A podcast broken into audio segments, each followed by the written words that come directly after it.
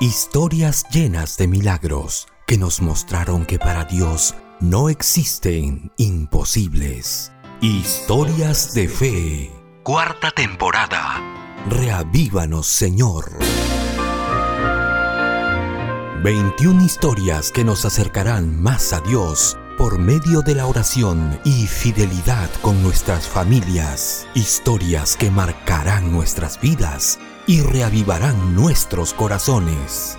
Bienvenido a Historias de Fe, cuarta temporada.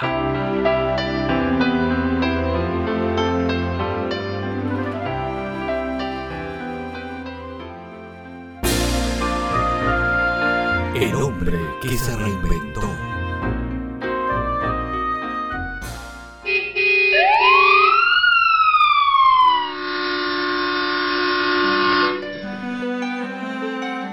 ¿Cuántos de nuestros hermanos se quedaron sin trabajo en esta pandemia? Las estadísticas nos cuentan que alrededor de 1.100.000 peruanos perdieron su empleo solo durante el 2020. Mi nombre es José Espinosa, pertenezco a la Iglesia Huaycán 9. Les comparto un poco de mi experiencia en estos tiempos de pandemia. Recuerdo bien el 15 de marzo del 2020. Fue un domingo. Escuchaba los rumores en el trabajo de las personas que hablaban que el presidente dio un mensaje a la nación sobre la inmovilización en el país. No lo tomé muy en serio, pero al día siguiente fui al trabajo y me di con la sorpresa que todo estaba cerrado, las calles vacías y el lugar de mi trabajo, ya que en esos tiempos me dedicaba como técnico de mantenimiento de autos en el Parque Kennedy de Miraflores. Volví a casa triste y sorprendido a ver las calles vacías. No logro comprender cómo es tu sufrimiento me ves pecar una y otra vez. Pero la pandemia hizo también que personas como José se aferraran más a Dios. Recuerdo bien yo y mi madre al despertar de cada mañana íbamos al estudio de nuestra lección y orábamos por nuestras vidas, por nuestra familia y por nuestra iglesia. Pasaron los días y miraba las noticias cómo se fue agravando más y más la enfermedad del COVID y un 29 de marzo recibo una llamada de una hermana de iglesia y me invita a formar parte de un pequeño grupo y me dice José, tengo seis interesados, no sé si puedes apoyarme. No lo pensé dos veces y acepté con gozo y alegría, ya que a ese entonces tenía 11 meses de haberme entregado mi vida a Cristo, 11 meses de haberme bautizado y hasta ese entonces ya había llevado a tres personas a los pies de Cristo, incluyendo a mi madre. Fue una alegría muy inmensa para mí. Empecé a ir los miércoles y sábados Luego fui creciendo en el grupo y me dijeron, José, ven todos los días. Y yo animado de ir a dar los estudios bíblicos al mirar que las personas estaban muy motivadas, eso me motivaba a mí. Recuerdo bien que cada vez que salía de casa, a los 10, 15 minutos mi madre me llamaba muy asustada y me preguntaba siempre si he llegado bien.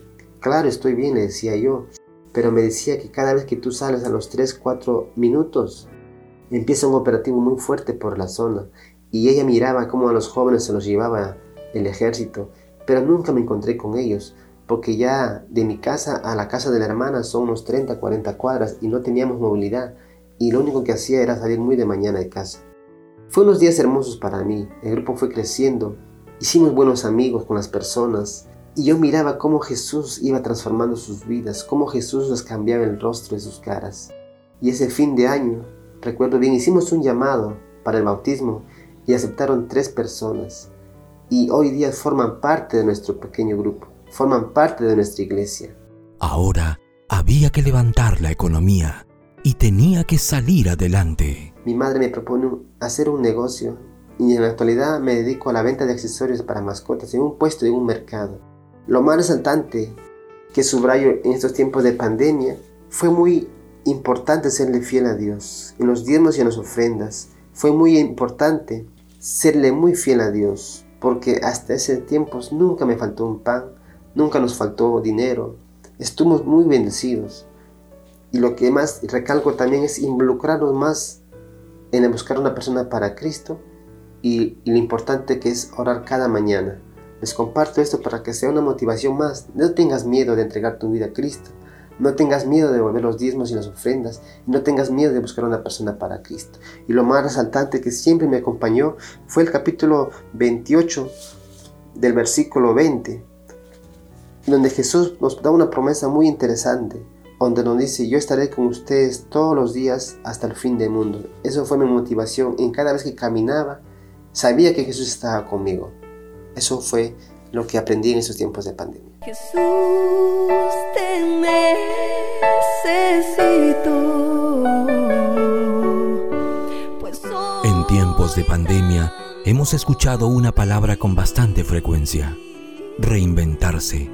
José se reinventó primero en su vida espiritual y luego se reinventó en un emprendimiento que hoy le brinda grandes satisfacciones. En la actualidad me siento trabajando acá eh, mayormente dedicado a los animales. Eh, Dios me fue iluminando día a día que me dio esos gustos de, estar más, unido con los animales. Hoy en la actualidad me, tengo un criadero de hámster.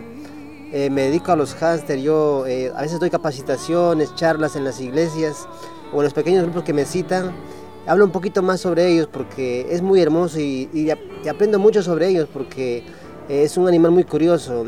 Y yo nunca jamás pensé trabajar de esta manera, pero Dios me fue dando sabiduría, entendimiento, que cada vez que, que hacía cosas de Dios, mi mente se fue abriendo más y más, hasta el punto en que hoy en día, en la actualidad, he sido bendecido grandemente porque eh, tengo un pequeño negocio propio, eh, ya no estoy eh, quizás desesperado, si habrá o no habrá, lo que hoy en día siempre llevo en mente, Mateo versículo, capítulo 28, versículo 20, donde el Señor nos da una promesa, donde dice, yo estaré con ustedes todos los días hasta el fin del mundo.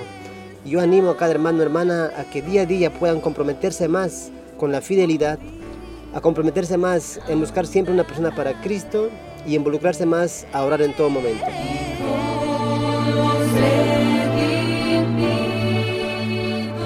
¿Por qué no creer en las promesas de Dios? ¿Qué te impide tomar el ejemplo de José? ¿Cuál es el secreto?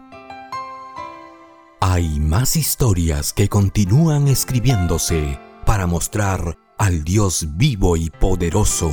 Hasta aquí, Historias de Fe, cuarta temporada. Reavívanos, Señor. Búscanos en las distintas plataformas digitales de podcast como Historias de Fe escríbenos a historiasdefe.adventistas.org. Este fue un mensaje de tus amigos adventistas.